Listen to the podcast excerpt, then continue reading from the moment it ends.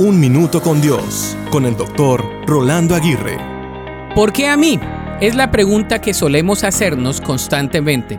¿Por qué me pasó esto? ¿Por qué perdí esto o aquello? Porque todo parece confabularse en contra mía. Esta fue la sensación del salmista y rey David muchas veces.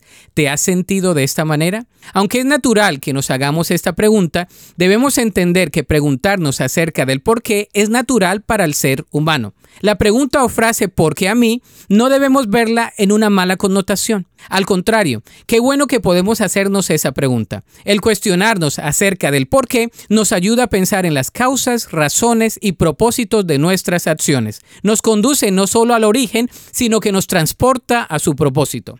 Dios es experto en transformar aún lo que parece ser malo en cosas que nos servirán para crecer en nuestro diario vivir. De modo que detrás de la pregunta ¿por qué? siempre hay un para qué. En palabras simples, cada vez que pensemos en la palabra por, debemos pensar en la palabra para. Dios siempre convierte los porqués en para qué.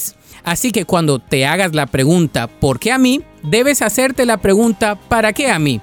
Dios te la responderá. La Biblia dice, y sabemos que a los que aman a Dios, todas las cosas les ayudan a bien. Para escuchar episodios anteriores, visita unminutocondios.org.